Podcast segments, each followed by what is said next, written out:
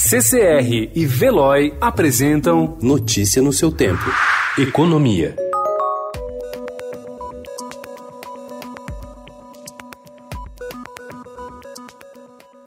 Assim como a União planeja terminar o ano com um rombo recorde superior a 420 bilhões de reais nas contas públicas, estados e municípios também querem espaço maior para contrair novos empréstimos e gastar mais nas ações de enfrentamento da pandemia da Covid-19.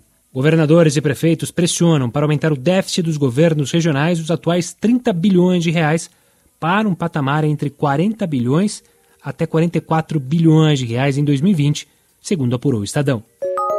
A crise econômica provocada pela pandemia da Covid-19 já levou 2 milhões de clientes a bater na porta dos cinco maiores bancos do país para renegociarem 200 bilhões de reais em empréstimos. O levantamento divulgado ontem pela Federação Brasileira dos Bancos não informa, porém, o valor total que já foi negociado até agora pelo Banco do Brasil, Bradesco, Caixa e Santander. O Itaú Unibanco informou que aceitou apenas 5% dos 302 mil pedidos que recebeu recebeu.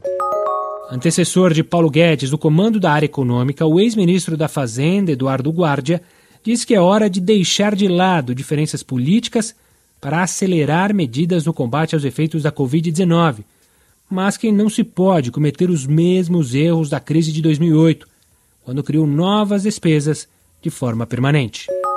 A produção de veículos no país caiu 21,1% em março, na comparação com o resultado de um ano atrás, marcando o pior desempenho para o mês em 16 anos. Com as montadoras começando a suspender as operações a partir da segunda quinzena em razão da Covid-19, apenas 190 mil unidades foram produzidas. Para abril, a previsão é de tombo ainda maior, já que 63 das 65 fábricas do setor estão paradas. Ao todo, 123 mil mil funcionários estão em férias coletivas. Notícia no seu tempo. Oferecimento CCR e Veloy.